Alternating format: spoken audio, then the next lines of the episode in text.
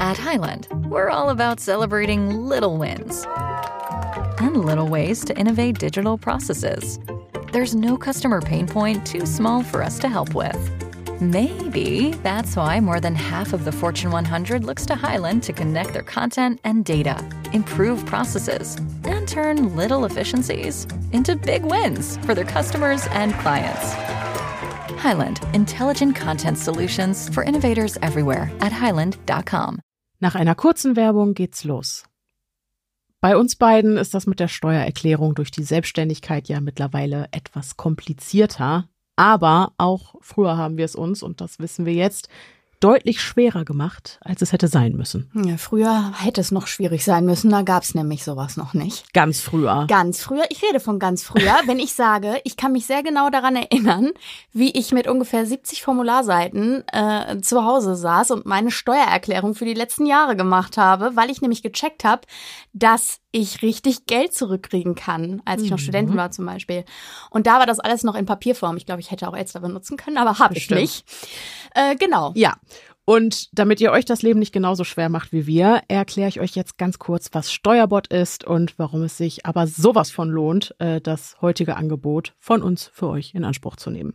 Steuerbot ist eine App, mit der ihr eure Steuererklärung komplett im Chat erledigen könnt, als würdet ihr im Wesentlichen mit eurem Steuerberater oder eurer Steuerberaterin chatten und das auf ziemlich unformale und lockere Art und Weise, sodass auch Steuerleien sofort wissen, welche Angaben gemacht werden müssen und keine Fehler mehr gemacht werden können.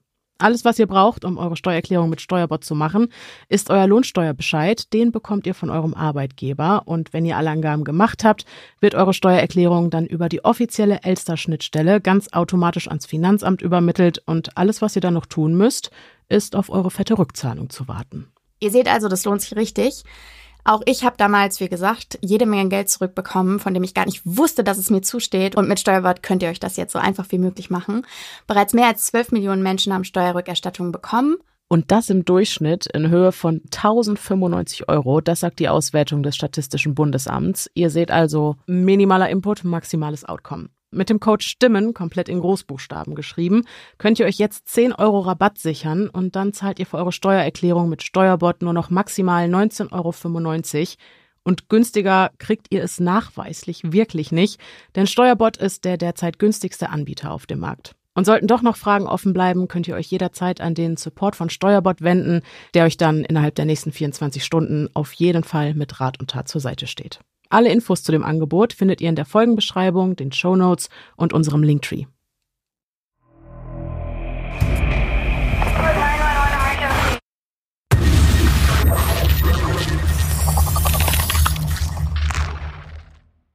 Hallo und herzlich willkommen zurück zum Podcast Stimmen im Kopf. Stopp. Hallo und herzlich willkommen zurück zum True Crime Mystery Podcast Stimmen im Kopf. Mein Name ist Denise. Mein Name ist Pia. Und, wir, sind die Stimmen, die ihr gerade im Kopf habt. Puh, daran hat sich nichts geändert. Ich habe gerade kurz überlegt, ob ich jetzt auch noch was anderes Ich sagen gerate auch fast immer ins Stolpern, weil was total Panne ist. So, du hast einfach zwei Wörtchen Ja, oder so ja. hinzugefügt und muss. Äh, alle vergessen direkt ihren Namen. ja, genau. Bin ich noch Pia? What's my age again? Moment, wenn Leute es jetzt zum ersten Mal hören, klingt so. das, als wäre ich Pia. Ach ich so, bin Denise, aber ja. das habe ich ja eben auch gesagt. Ihr Name ist Denise, mein Name ist Pia. So. Das klingt, als hättest du mich sehr formal vorgestellt. Ja, stimmt. Wir sitzen uns jetzt. Aber dir selbst. Dir, dir selbst. Danke. Das wusste ich nicht. Kam.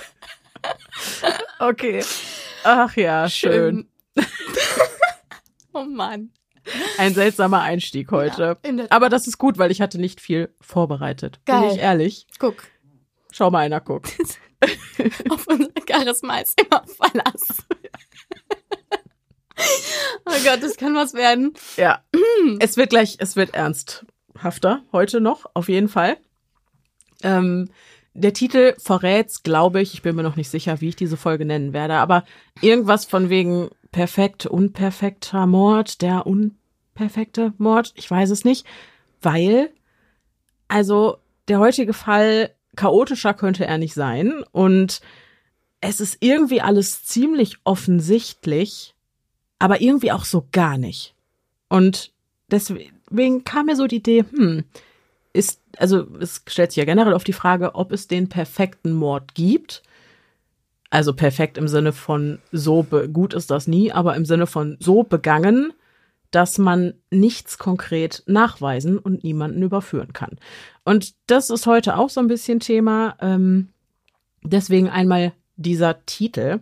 Außerdem vorweg ganz kurz, wir haben super viele O-Töne drin, weil ich das immer super spannend finde, um die Attitüde der Menschen, gerade wenn es um Verdächtige geht oder um Zeugen, um das so ein bisschen besser einschätzen zu können. Sagen die die Wahrheit? Ähm, wie rekonstruieren die ihre Erinnerungen an das Geschehen?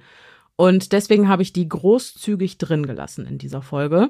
Auch den Notruf solltet ihr euch schwer tun mit Menschen in Aufregung, negative Aufregung, dann nehmt euch auf jeden Fall den Zeitstempel zu Herzen. Und Zeitstempel, da sind wir schon beim Thema. Wenn ihr nicht so gut Englisch versteht, dann reicht es, würde ich sagen, um euch so, oder skippt da vielleicht ein bisschen durch, hört euch so ein bisschen was davon an, dass ihr anhand des Tonfalls und so und an der Art zu sprechen vielleicht eine Idee von dem Verhalten der jeweiligen Person kriegt. Ihr findet aber Zeitstempel und könnt quasi diese O-Töne auch überspringen. Magst du kurz was dazu sagen, wieso wir diesmal kein Voice-Over gemacht haben? Einfach, äh, um die Frage vorwegzunehmen. A, weil es wahnsinnig viel ist. B, weil es, würde ich sagen, auch so ein bisschen tatsächlich die Attitüde des jeweiligen, der wirklich spricht, so ein bisschen in den Hintergrund mhm. rücken lässt. Mhm. Und weil teilweise auch so sehr aufgeladene Diskussionen und so ähm, schwierig zu Voice-Overn sind, wenn du nicht gerade top ausgebildeter Schauspieler bist. Und dann und ist es halt auch nicht. einfach stressig. Ne? Und genau, dann ist es auch einfach stressig und äh, manche Sachen verstehe ich auch nicht, kann ich nicht Wort zu Wort übersetzen, verstehe ich auch nicht so gut.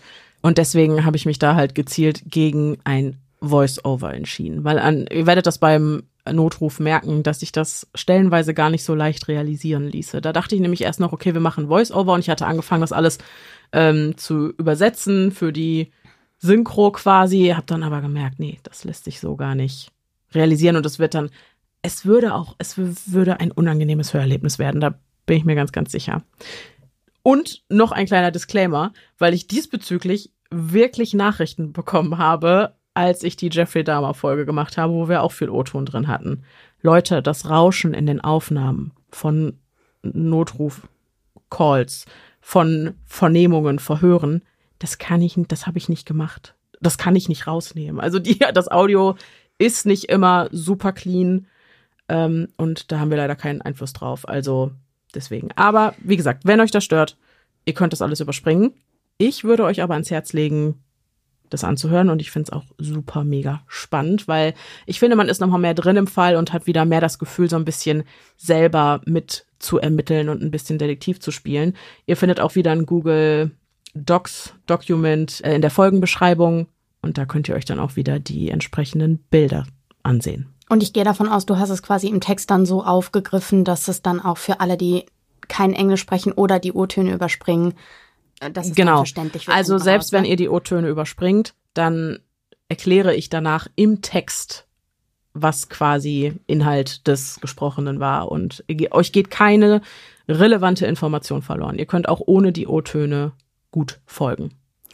Jetzt möchte ich noch einmal was sagen. Ja. Weil mir das nämlich ganz wichtig ist, weil ich vielleicht bin ich nicht alleine mit dieser äh, mit dieser Anwandlung, sag ich mal. Ganz bestimmt. Mein nicht. genau mein kleiner Disclaimer für heute, ganz kurz. Ähm, mir ging das zum ersten Mal so ganz bewusst so bei der Folge zu Lisanne Frohn und Chris Kremers, die wir gemacht haben, mhm. dass ich festgestellt habe, dass mich die Bilder aus den glücklichen Zeiten dieser jungen Menschen, die zu Tode kommen, meistens in unseren Folgen leider, mhm. ähm, mich noch mehr triggern, als wenn ich einen Tatort sehe, wo einfach Blut auf dem Boden ist oder so. Das heißt, äh, da will ich einfach auch nochmal sagen, im Google Documents sind Fotos. Denise hatte mich schon vorgewarnt, aber die Warnung möchte ich jetzt einfach nochmal mitgeben, weil es mich einfach immer sehr betroffen macht. Und trotzdem ist es natürlich super wichtig, das zu veröffentlichen. Einfach auch, um sich nochmal klar zu machen, was da passiert ist und dass es eine ernste Sache ist, über die wir hier reden. Richtig, dass es Menschen sind. Genau. Die da genau. Und dass da einfach Schicksale ins Leben gekommen sind. Hinterhängen. Ja. Aber trotzdem will ich einfach nur sagen, mich macht das immer sehr betroffen weil mir einfach dann klar ist schon im Vorfeld, okay, die leben nicht mehr oder einige davon Mhm. oder wie auch immer. Also Ja.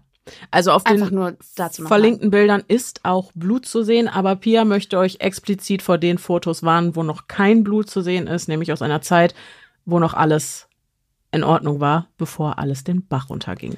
Genau. Und was da so passiert ist, das hören wir uns jetzt an. Ich bin gespannt. 2. August 2006, Washington, D.C. Nach einer nicht enden wollenden Aneinanderreihung geschäftlicher Meetings steigt der 32-jährige Anwalt Robert Eric Won um 22.30 Uhr in der 1509 Swan Street aus einem Taxi. Er klingelt an der Tür eines grauen Reihenhauses, das seinem Freund Joseph Price gehört. Die beiden Männer lernten sich während des Jurastudiums auf dem College kennen und seither verbindet sie eine enge Freundschaft. Da ist es nur selbstverständlich, dass die eigene Tür für den jeweils anderen immer offen steht. So also auch an besagtem Abend. Eigentlich lebt Robert gemeinsam mit seiner Frau Katie in Virginia, doch hatte er am Abend des 2. August noch einen geschäftlichen Termin bei dem Radiosender Free Asia in Washington, D.C., der sich darum bemüht, Nachrichten aus aller Welt auch für Leute in unterdrückten Gebieten Asiens zugänglich zu machen. Robert fungiert als rechtlicher Berater des Senders. Es ist also kein Einzelfall, dass er gelegentlich bei Freunden aus der Gegend unterkommt, um sich die dreistündige Fahrt zurück nach Hause und das am späten Abend zu ersparen. Das Reihenhaus an der Swan Street ist groß. So groß, dass es neben Eigentümer Joseph noch drei weitere Personen beherbergt, nämlich Josephs Lebensgefährten Viktor Zaborski, einem gemeinsamen Freund namens Dylan Ward und einer Freundin namens Sarah Morgan, die jedoch häufig außer Haus ist. So auch in jener Nacht. Robert bezieht das Gästezimmer im zweiten Stock des Hauses. Nach seiner Ankunft um 22.30 Uhr trinkt er noch zusammen mit Joseph und Dylan ein Glas Wasser, tauscht sich mit ihnen so über dies und das aus, bis er, so wie der Rest des Hauses, nach einer entspannten Dusche gegen 23 Uhr zu Bett geht. Nicht einmal zwei Stunden später, um 11.49 Uhr, erreicht die Notrufzentrale in Washington, D.C. folgender Hilferuf. DC Emergency 911 operator 6752. Do you need police, fire, or ambulance? Immediately, we need an ambulance. What's wrong, ma'am? We just, uh, we had someone that was in our house evidently, and they stabbed somebody. Okay, somebody's inside the house now. I don't know. We heard Are they bleeding? You see someone Yes. bleeding? someone is bleeding in our house. Okay, where's they bleeding from? Uh, I think he's, I think in the stomach. In The stomach. Is he cautious? Uh, Calm down for me. I'm gonna send some help. Okay. Female or male? it's a male. He's a friend of ours. He was spent, he was spending the night with us. Okay. And who was the person that stabbed him? Do you know? Is he is, is he conscious? We need an ambulance. Ma'am, listen to No, me. He's not conscious. He's not conscious at all. No. We need someone right now. Is he breathing? Listen, Is he- listen to me. Calm down. I'm going to help you. Okay. Is he breathing? I'm upstairs, and he's downstairs. I don't know. Okay. Who's downstairs with him? My partner is downstairs with him right now. He told me to go upstairs and call the police immediately. I just went to the stairs and Okay, who's the person? Okay, I'm sending paramedics and the police. Okay, who's the person that stabbed him? I don't know. We think it's somebody with an intruder in the house. We heard the chime at the door. And it's 15, ma'am, calm down. 1509 Swan Street Northwest, am I correct? yes, it is. The person that him, is he still in the home? I don't know.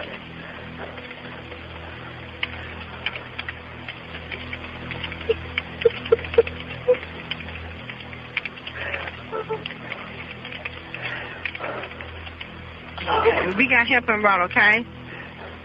Pardon me? We have help en route. Thank you. They're here. They are they en route to you now. I'm sending the police and the paramedics, okay, to assist. Okay, what I need you to do is go downstairs, okay? The place where, wherever he was stabbed at, I need you to get a dry cloth, okay? And just apply pressure to that area. If he was wherever he was stabbed at on his body, I need you to take a towel downstairs while you're waiting for the paramedics to arrive and just apply pressure. Even if the rag or towel is saturated with blood, just get another towel and put it on top, but never lift the, the first towel off the area. Hold it on. Once it gets filled up with blood, just put another towel on top of that and just apply pressure until the paramedics arrive. Pressure until the, the Yes. on the way. Yeah. With that, with that, with the heart. In the heart? Yes. In the center of his chest. Okay, is he breathing? Is he breathing? We have help en route now, okay?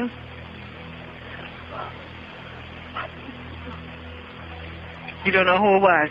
No idea. So don't try, don't touch this. this, this like, Okay, is he breathing? he's breathing, but he needs help now. Okay, we have help en route, ma'am, okay? We do have help en route. Okay, just go down there and try to tell your husband or your other um the other half to just try to keep him calm and talk to him, okay? Keep him calm and talk to him until someone gets there.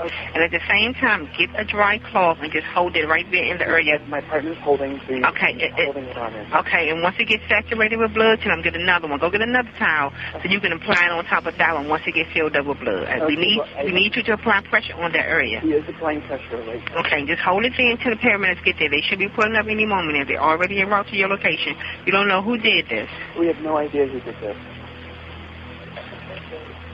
Is the door open so they can get in? We don't know how they got in. Okay, well I'm asking you now, is the door open so the paramedics can get in once they get here? What? Sorry. What were you saying? Is the door open so they can get in? Is the door open so the so the paramedics can get in the home? I'm gonna go down. Is this a private home or apartment? It's it's a home. It's a home. It's 1509 Swan Street Northwest. The person had one of our knives. The person that stabbed him ran out the door with a knife. I I think. Uh, Okay, anybody get any type of description of the person that came in the we have home? no idea. We have no description. We heard we heard the chime, and and we heard the scream from our friend. Okay. And so we came running downstairs. We ran in. So you both was upstairs and your friend was downstairs. Yes. You heard the door open and then you heard the scream. We didn't. I didn't hear the door open until after the scream, and then we ran down the stairs and we heard we are we have an alarm, and so the chime went off. Okay. Is the ambulance? Please, we really need the ambulance. Okay, they in out They, they in route now, ma'am. Go to the door. They should be pulling up any moment. Okay. I'm afraid to go downstairs. Okay. The person who's downstairs was the person that was assaulted. No, we're in the we're on the second floor. Okay. So somebody needs to go downstairs, open the door for the paramedics. You're not sure if that person's still in the home or not. I have no idea. Okay. We have paramedics en route. Okay. What time is it? What time is it at the moment? Yes. 2354. It's 1154, ma'am. 54. Yes. I mean, I'll stay on the line with you. I will stay on the line until somebody gets here. Okay. I won't hang up. we need them right now. I'm not hanging up, but we we need help now. Okay. They en route, ma'am. They are en route. Let me know when you hear the paramedics. Can you look out the window and see if you hear them coming? I'm I'm looking out the window and I see nothing. I see nobody. Okay, it seems like forever, but they are en route, ma'am. They're coming. I, here they are. Here they are. They're there.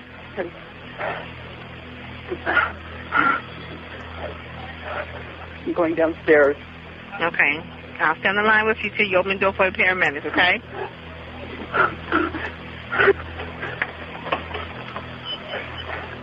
Help us. We have someone was stabbed. They're on our second floor. Uh, what is this? What is this? Ma'am. No, it's really an emergency. I mean, he maybe.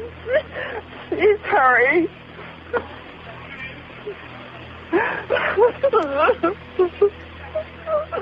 Ma'am, it's gonna be okay.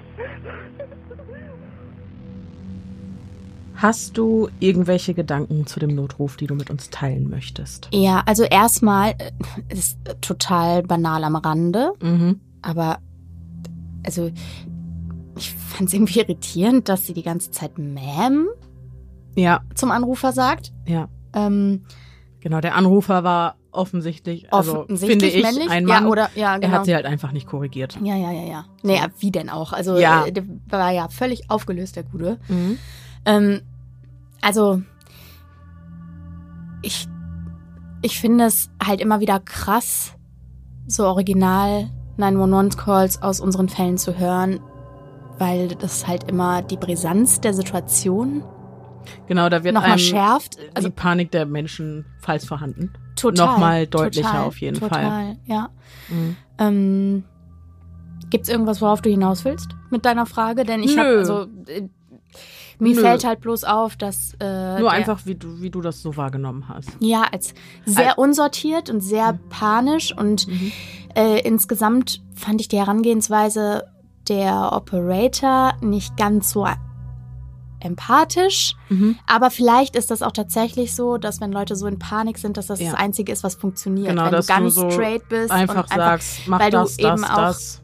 Sicherheit und eine Grenze Natürlich. bietest. Ne? Du darfst so. dich halt auch nicht anstecken lassen, das ist logisch. Aber eh, klar, ich habe sie jetzt auch nicht als sonderlich einfühlsam wahrgenommen, aber äh, da möchte ich niemandem erklären, wie er seinen Job Mhm. Ich denke zu machen das hat. auch. Ich glaube, sie hat das schon ganz gut gemacht. Ja. Ne? So fällt mir halt Ja. nur auf. Aber du sagst, der Anrufer war wirklich authentisch, panisch und in Auflösung. Voll. Okay. Also wäre zumindest mein Eindruck Ja, gewesen. okay. Insbesondere auch, weil ja sehr viele, ähm, sehr viele unsortierte Gedanken dabei waren. Ne? Also Mhm. du hast ja auch dieses Springen, teilweise hat er ja auch gar nicht richtig zugehört. Sie fragt ja mehrfach, Mhm. ist die Tür offen, damit, Damit die, die- Sanitäter reinkommen Genau, und können. er sagt, Ähm, keine Ahnung, ob die Tür offen war oder irgendwie Mhm. sowas. Äh, so, ne? ja, ja.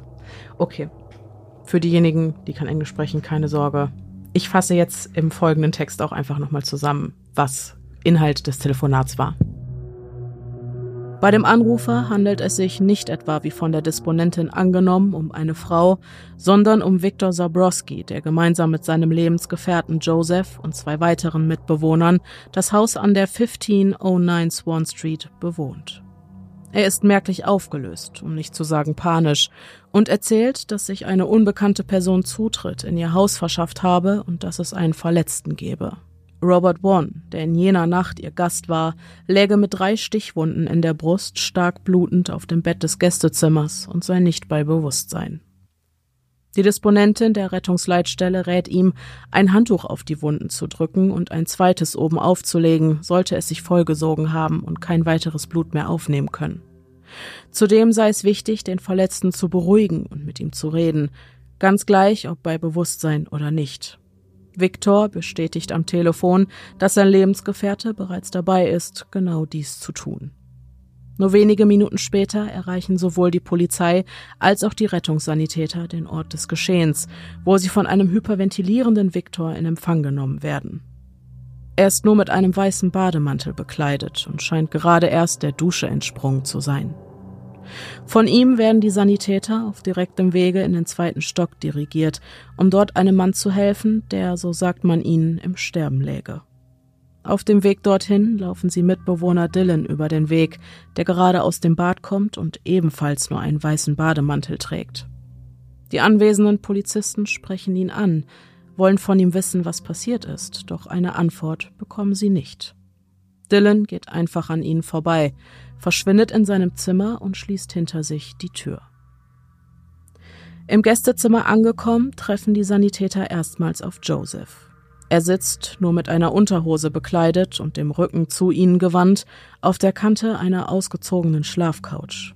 Vor ihm liegt der regungslose Körper des Verletzten, doch anders als es ihm von der Disponentin der Rettungsleitstelle aufgetragen wurde, übt er keinen Druck auf die Wunden in Brust und Abdomen aus. Weder berührt er seinen Freund Robert, noch redet er mit ihm. Er sitzt einfach nur da. Als die Sanitäter auch ihn fragen, was vorgefallen sei, entgegnet er kurz und knapp, ich habe einen Schrei gehört. Schon jetzt kommt dem anwesenden Rettungspersonal die Situation seltsam bizarr vor. Beide Männer haben mehr als 25 Jahre Berufserfahrung und hatten in der Vergangenheit schon viele Unfall- und Tatorte gesehen, doch keiner war so wie dieser. In all den Jahren war das Verhalten der Anwesenden in solchen Situationen immer gleich. Es herrschte Hektik, manche weinten, einige schrien, doch waren sie alle stets darum bemüht, die eintreffenden Sanitäter möglichst schnell zu den Verletzten zu bringen. Doch nicht so die Bewohner der 1509 Swan Street, die allesamt seltsam gelassen wirken. Es herrschte eine Atmosphäre, die einem die Haare zu Berge stehen ließ, wird später einer der Rettungsassistenten zu dem Polizeibeamten sagen. Er habe sich beim Betreten des Gästezimmers so unwohl gefühlt, dass er instinktiv den Fokus auf Josephs Hände richtete, um sicherzugehen, dass er keine Waffe in den Händen hielt, und er vermied es, während er seine Arbeit verrichtete, ihm den Rücken zuzudrehen. Nur für den Fall. Doch wird sich das Gefühl der Beklemmung so bald nicht legen. Ganz im Gegenteil. Das erste, das den Rettungssanitätern auffällt, sind die drei Stichwunden, die durch das graue T-Shirt des Verletzten deutlich zu erkennen sind. Zwei in der Bauchgegend und eine direkt ins Herz. Bei den Verletzungen handelt es sich um klaffende Wunden, breit und tief genug, um einen ganzen Finger hineinzulegen. Doch wer hätte gedacht, dass es ausgerechnet die Abwesenheit von Blut ist, die die erfahrenen Mediziner aus dem Konzept bringen wird. Es fehlt Blut jegliches Blut. Weder am Verletzten selbst noch auf den Laken oder sonst wo. Nirgends ist Blut. Keine der Wunden blutet. Zwar finden sich minimale Blutspuren auf Roberts Brust, doch handelt es sich bei ihnen nicht etwa um fließendes Blut, das von den Verletzungen ausgeht, es bildet lediglich dünne Schlieren und scheint wahllos auf dem Brustkorb verschmiert worden zu sein. Fast so, als hätte man es mutwillig dort platziert. Robert One liegt regungslos auf seinem gemachten Bett. Die Laken unter ihm glatt, das Kissen aufgeschüttelt, die Ecke der Tagesdecke in einem ordentlichen 45-Grad-Winkel umgeschlagen. Er selbst liegt auf dem Rücken, die sauberen Hände schlaff links und rechts neben seinem Körper. Dabei würde man doch vermuten, dass sich ein Mensch, auf den eingestochen wurde, intuitiv die Hände schützend vor Brust und Bauch halten oder Druck auf die schmerzenden Wunden ausüben würde. Ziemlich sicher war Robert noch nicht am Schlafen, als er angegriffen wurde. Denn dann hätte er sich unter die Decke und nicht auf das gemachte Bett gelegt, doch scheint er sich auch nicht zur Wehr gesetzt zu haben. Ein Umstand, der diesen Tatort zu Recht verdächtig macht. Die Sanitäter können nur noch das Ausbleiben jeglicher Vitalzeichen feststellen. Dennoch nehmen sie den leblosen Robert One mit ins Krankenhaus, wo er nach unzähligen erfolglosen Reanimationsversuchen um 0.25 Uhr für tot erklärt wird. Nun liegt es an den Ermittlern herauszufinden, was sich in den letzten zwei Stunden in dem Haus an der 1509 Swan Street abgespielt hat. Um kurz nach Mitternacht werden Victor, Dylan und Joseph zur Befragung von den Polizeibeamten mit auf die Wache genommen und unabhängig voneinander verhört, während ihr Zuhause von Kriminaltechnik und Spurensicherung auf den Kopf gestellt wird. Okay, then fine. It, then he heard it wrong. I don't know, but. Oh, he didn't hear it wrong. You, you'll he, see that. He didn't hear it wrong because he told you 1143, and then for some reason he, when he told you 1143, and then the person on the other end of the phone would have heard that. And if that person heard that, No, no, you, no, you no, would no. think He, that he person didn't would tell me the time at that moment. I, honest, honestly, I am telling you exactly the facts as I know them. No, you're not. Yes, I am. Uh, no, you're not. Well, I don't have any reason to believe that they would have any motive. Robert is just a friend, a casual friend. Die Aussagen der drei Männer sind in sich stimmig.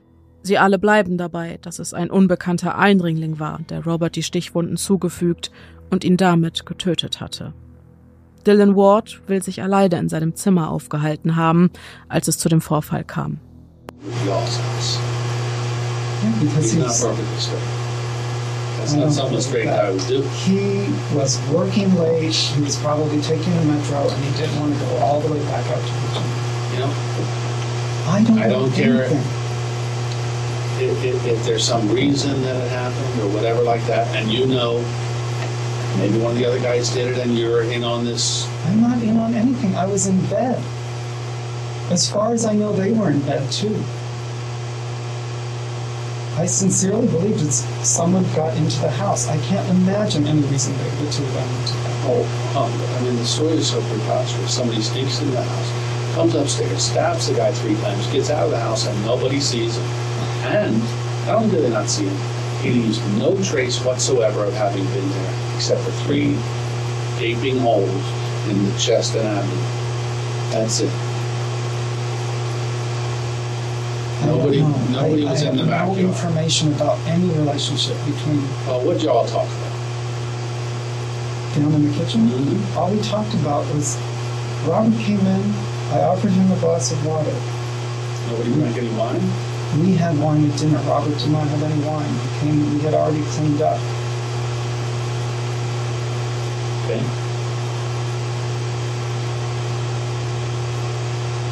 What else? What else happened? Nothing. We talked about his wife. We talked about our friend Lisa. We talked briefly about his job. Joe talked about the shower breaking. We talked about it being really hot in his room. It was just chit chat. And then Joe went outside for a second because he saw a spider or something on the light. We got, you know, refilled Joe's water and took Robert upstairs, showed him the bed. He said he wanted to shower. We showed him the shower, and that's when I went to bed. I went in my room. I was reading for like five minutes or so, and then Er sagt aus, dass es etwa 22.30 Uhr war, als Robert bei ihm zu Hause ankam. Gemeinsam mit Joseph hätten sie in der Küche noch ein Glas Wasser getrunken, sich so über dies und das unterhalten, bis jeder für sich in sein Zimmer ging. Während Dylan im Bett lag und noch einen Artikel las, will er noch gehört haben, wie Robert duschen und dann in sein Zimmer ging. Kurz darauf sei er eingeschlafen, doch hätten ihn wirre Stimmen und ein Tumult auf dem Flur wenig später wieder hochschrecken lassen. Als er sein Zimmer verließ, um auf dem Flur nach dem Rechten zu sehen, habe er Victor gesehen, wie er gerade mit dem Notruf telefonierte, und Joseph, wie er in Unterwäsche auf Roberts Bett gesessen und ein Handtuch auf seine Brust gedrückt habe. Wenige Augenblicke später seien auch schon die Rettungssanitäter eingetroffen.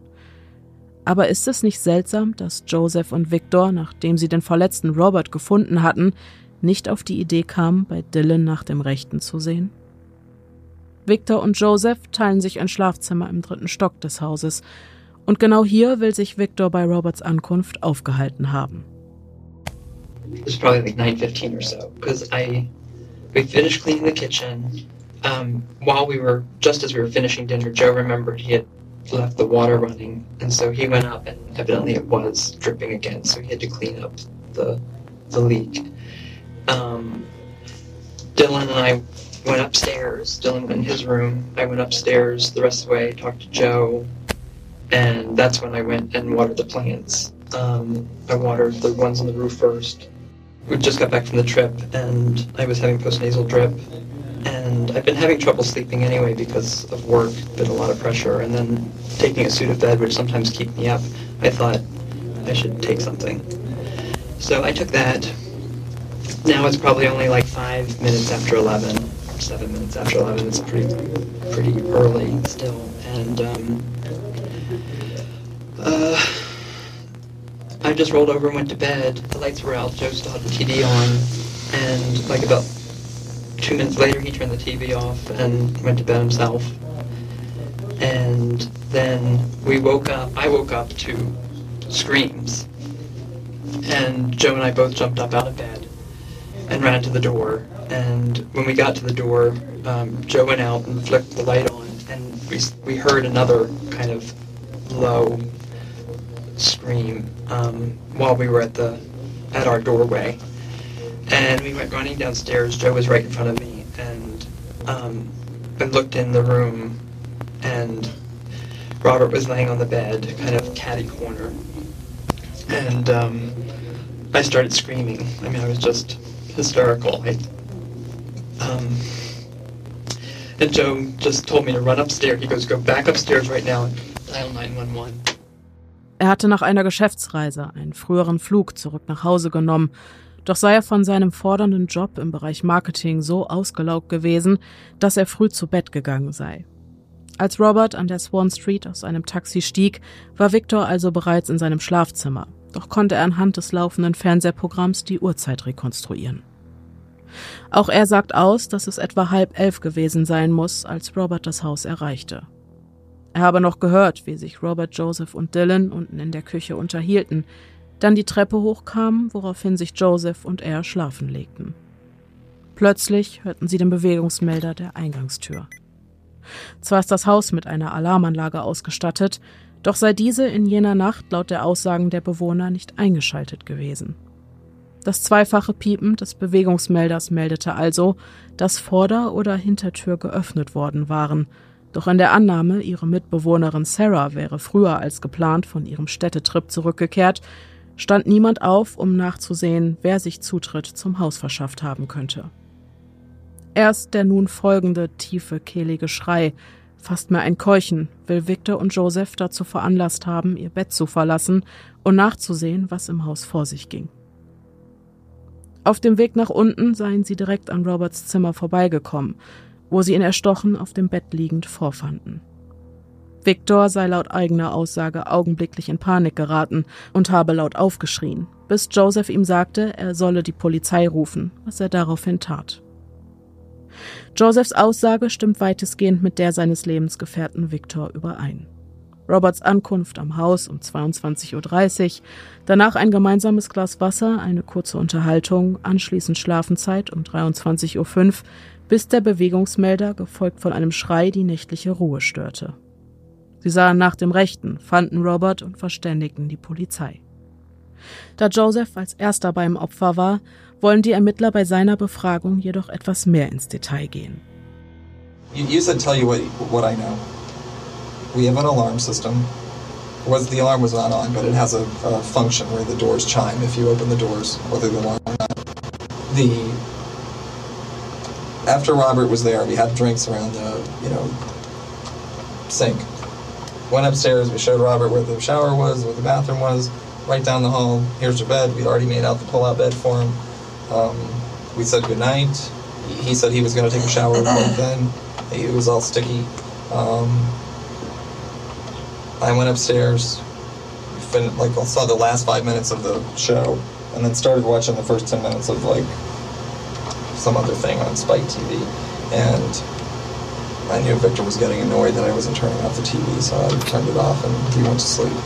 Um, the next thing that I know, I hear the chime. It's two beeps, beep beep. You don't know what happened until you heard the chime. Right. I don't know what happened until I hear the chime. So you wasn't asleep when you heard this? I was asleep, but it wakes me up. There, there are two control units. the One's in our is right there in your bedroom. Yes, one's down on the 1st Mhm. floor. So I hear that. It doesn't concern me. It wakes me up, but I hear it and I think, oh, Sarah came home. Sarah's our tenant. She lives down in the basement. She had said to us, oh, I'm going to go to Tommy John's tonight. I might come back. I might not. She occasionally does that. They have a guest room. She just crash there. Um, I thought she came home. No problem. She's very heavy. She doesn't come upstairs. I wasn't worried like, oh, she's going to come find Robert and have a cow or anything. I mean, she just come in and go downstairs. I don't know how long it was from when I heard the chime. It was not long enough for me to go back to sleep. And I hear what, what is, you know, it, it was yelling, but it wasn't, it was just like grunts or something. But you don't know how long it was. I don't know how long it was, but it, it was not. I didn't fall back to sleep. I was still awake when I heard it, and it, it was pretty cl- close in time to right after I hear the chime. Um, so we, Victor and I both jump out of bed. We run downstairs. There's, you know, the the stairs end at the door. Uh, You know, I see the doors open. I see Robert is laying there. The, the bed cover is pulled back. He's laying there. There is blood on him. Uh, his hand was out like one arm was out like this and one arm was like this, I think, or somewhere across his body. Um, and there was a knife. I, I, I believe it was on laying on him, on his like on his stomach or something like that. I picked up the knife. I moved it. I lifted up his shirt, and I could see clearly see there was one, you know, puncture wound right on his belly. I lifted up his shirt a little more. There was a, a lot of blood on his chest. Um, be- before I touched Robert, I, I Victor became very hysterical, and I yelled at him to go call 911. I mean, you know, just go do that. He ran upstairs. He got the phone. He came back down or whatever. Um, was on the phone with them. He gave. He handed me a towel. They, you know, they were telling him to apply pressure. You know, we were doing that. Uh, I was yelling at him about, tell him, you know, we need an ambulance right now. We need an ambulance right now. And, um, you know, the, eventually the, the ambulance got there. The, you know, the guys came up. They got Robert, um, put him on a stretcher, and, you know, the police were right after them, basically. Der Zeuge berichtet, dass er Robert auf dem Bett liegend vorfand. Als Joseph die drei Einstichstellen in seinem T-Shirt entdeckte, zog er dieses hoch und sah, dass er, Zitat, voller Blut war. Die Tatwaffe, ein Messer, habe auf Roberts Bauch gelegen, welches Joseph, um die Wunden seines Freundes versorgen zu können, auf den Nachttisch legte, wo die Spurensicherung es später sicherstellte. Weiterhin behauptet Joseph, dass er ein Handtuch auf Roberts Wunden gedrückt habe, um die Blutung zu stillen.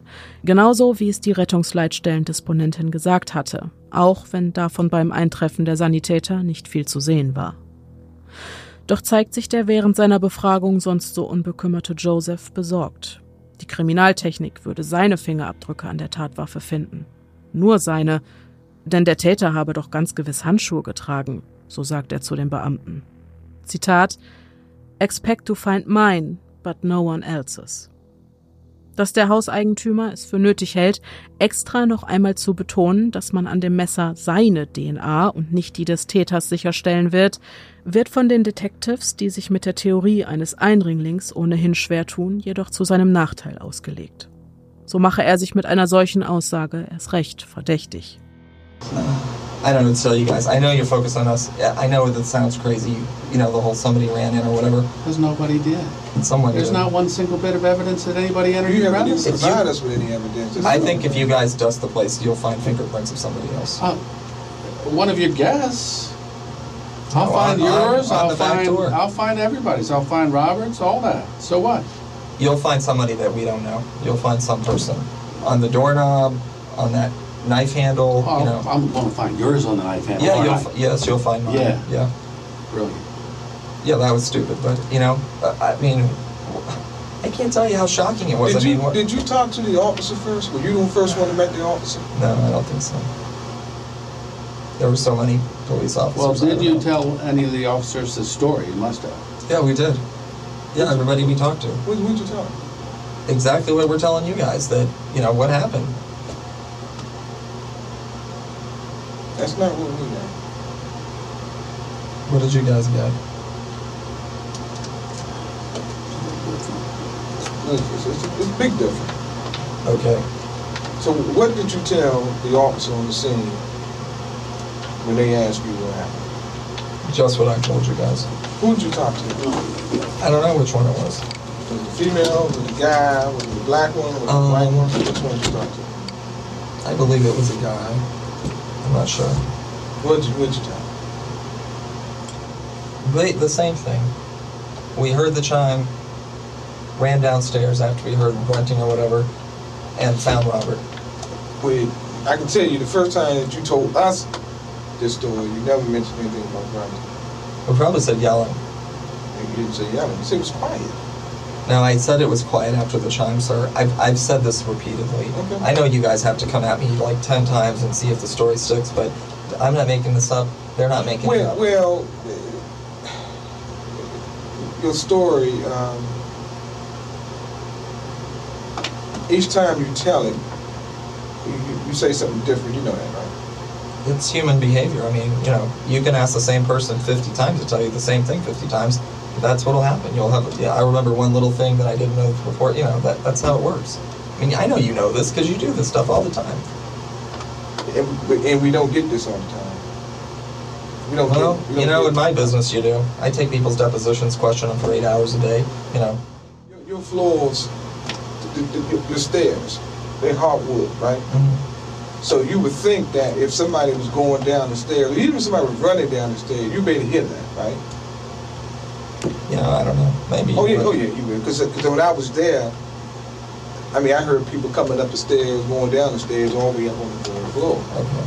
So that's something that if somebody stabs somebody, I would think that somebody running is something that you're gonna hear. Uh, you know, I Because if agree I'm- with if you. I'm I, I agree with you, you. I think I I'm would have heard or if you seen was able something, to hear, you know. if you was able to hear that little noise shingle, you can hear somebody running down those hardwood floors. No carpet, it's a hardwood floors. You can hear somebody running. You might. I honestly, I don't know how long it was before the guy, you Mm-hmm. know, ran off. But, and I don't know why he didn't go out the gate. You know, I don't know why the, the, the back door wasn't wide open. You know, I, I don't know. But The back door wasn't wide open. The gate wasn't open. yeah. No one jumped the fence. Nobody landed in the dirt. There's the dirt is not disturbed in any way around the fence, where, where you would have to stand to climb over the fence. Nobody climbed over the fence, either direction. Yeah. They didn't go out that way. I, I don't know how you'd what you would see with the dirt, but uh, Oh, I don't know. I do know, and I've Yeah. been on many and many a scene. Okay. I don't know. I honestly, all, what I what I do know without a shadow of a doubt is that neither Dylan or Victor But you don't know would do that. anything. I do You know don't know that. I know that. What, what, What on what on earth? What reason on God's green earth would they have to do this? But you know None. what? That's not even possible. They, they couldn't even like Joe, punch Joe, someone. I have a problem, Joe. Because the whole time I sat here and talked with you, I have yet to hear you say you wouldn't do it. I've yet. Okay. Be, you know what? Because that's I don't even need to say I wouldn't do it. I, it's impossible. But because you- this is one of my oldest friends. What on what on earth would possess me to do such a thing? Never mind, could I do it? it it's it's crazy. The whole thing's crazy. Yeah. The guy ain't supposed to be staying over at your house tonight. That's crazy. That doesn't make any sense. To I, you know, but just ask his wife if he was planning to. I, I can show you the emails right here, probably. I mean, I you know I got my BlackBerry. He's, this is from my work account. Um, Well, maybe he's thinking about doing a little experimentation. I don't know. you know, Why if not? that were if that were Why true, I not? would tell you guys. Why would you? Because Why? What, what? Because why not tell you? I mean, my God, I want you to find who did this. You know. Doch findet sich in Josephs Aussage bereits jetzt ein Widerspruch. So habe er dem am Tatort anwesenden Detective Durham erzählt, er habe den verletzten Robert auf der Terrasse gefunden und ihn erst dann in sein Zimmer im zweiten Stock gebracht. Zudem fällt den Detectives auf, dass sich Joseph über die gesamte Befragung hinweg besorgt um Dylan zeigt. Wo ist Dylan? Was hat er gesagt? Kann ich mit ihm sprechen? Weiß er, dass er ein Recht auf einen Anwalt hat? Soll er mehrfach gefragt und während einer kurzen Unterbrechung seiner Befragung sogar seinen Bruder angerufen haben, um sich bei ihm zu erkundigen, ob Dylan seine Aussage bereits gemacht habe. Die Beamten bohren tiefer und erfahren von Joseph, dass er, Victor und Dylan weitaus mehr sind als einfach nur gute Freunde und Mitbewohner. And you and Joel are partners. Yes. Right. And is Dylan in this relationship anywhere? Yes, he is. Okay. All right. And you and Joel have known each other how long? For over six years. And you've been together that long? Yes. What about Dylan? Dylan's been with us for about four years. Okay. Um, does she share an equal partner relationship or no? No, not really. Okay. I mean, it's. I think we're, we're trying to develop it that in that way, but it's Okay. That's fine. You don't have to explain it any further. Um, Victor und Joseph führen seit sechs Jahren eine Beziehung. So viel ist bekannt.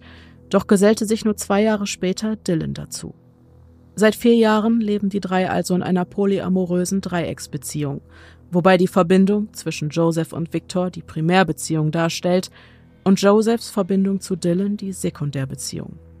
Soll heißen, mit Victor führt Joseph eine regelhafte, gleichgestellte und verbindliche Partnerschaft mit romantischen Gefühlen, Zukunftsplänen und allem, was dazugehört. Die Verbindung zu Dylan hingegen ist vorwiegend körperlicher Natur und folgt einer strengen Hierarchie, bei der Dylan den dominanten und Joseph den devoten Part einnimmt. Wo genau Victors Platz in dieser Verbindung ist, ist nicht ganz klar. Sicher ist nur, dass die drei darum bemüht sind, den Tango zu dritt irgendwie am Laufen zu halten und sich untereinander als Familie sehen. Eine Familie, die es zu schützen gilt. Hinweise, die darauf hindeuten, dass Robert Teil dieser Ménage au Trois war und nicht, wie bislang behauptet, heterosexuell und glücklich verheiratet, finden die Ermittler keine. Bevor Robert Joseph fragte, ob er für die Nacht des 2. August bei ihm unterkommen könne, hatte er sogar eine Freundin aus Washington DC um einen Schlafplatz gebeten, doch war diese zum besagten Zeitpunkt nicht in der Stadt. Ein Umstand, der zeigt, dass Robert, wie von seinen Freunden behauptet, tatsächlich ohne jeden Hintergedanken bei Joseph und Co. übernachtet hatte. Alles in allem klingt die Geschichte eines Eindringlings für die Ermittler jedoch wenig glaubhaft. Ein Unbekannter soll sich Zutritt zum Haus verschafft, Robert One mit drei Messerstichen getötet, den Tatort bereinigt und sich dann unbemerkt aus dem Staub gemacht haben. Und das innerhalb von nur 40 Minuten und ohne jedes ersichtliche Motiv. Doch welches Motiv sollten Joseph, Victor und Dylan haben, ihren langjährigen Freund Robert hinterrücks mit einem Messer zu attackieren und zu töten? Da die Polizei neben einem Verdacht keine handfesten Beweise gegen die drei Männer hat, bleibt ihr nichts anderes übrig, als sie nach einer Odyssee langer Befragungen wieder laufen zu lassen. Und das wird das letzte Mal gewesen sein, dass die Männer bereitwillig mit der Polizei kooperierten. Zu einem späteren Zeitpunkt wird Joseph seine Aussage ein weiteres Mal ändern, indem er sie an die Geschichte anpasst, die einem Freund erzählt hatte. In dieser Schilderung der Ereignisse heißt es nämlich, Joseph habe das Messer eigenhändig aus Roberts Brust gezogen und es dann auf dem nebenstehenden Nachttisch platziert. Ohne kooperative Zeugen müssen die Ermittler also darauf hoffen, dass die sichergestellten Funde am Tatort Antworten liefern und dabei helfen, den Täter oder die Täterin zu überführen. Die Untersuchungen von Kriminaltechnik und Spurensicherung in der 1509 Swan Street laufen insgesamt über drei Wochen. Das ganze Haus wird auf den Kopf gestellt. Wände, Bodenbeläge, Computer und Abflüsse werden bis in ihre letzten Winkel auf Spuren untersucht. Dabei kommt sogar eine Chemikalie namens Ashleys Regan zum Einsatz, die längst bereinigte Blutspuren wieder sichtbar machen soll. Doch finden die Kriminaltechniker nicht einen Tropfen Blut und auch Hinweise auf einen Eindringling gibt es keine.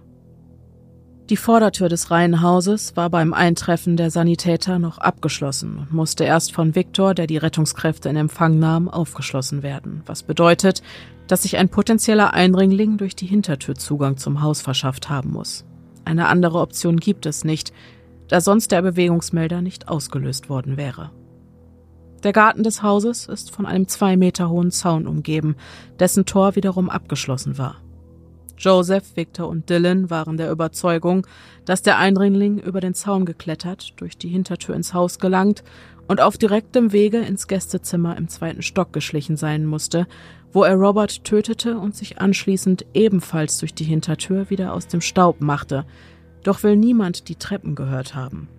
Ein weiterer Aspekt, in dem die ermittelnden Beamten einen Widerspruch erkennen.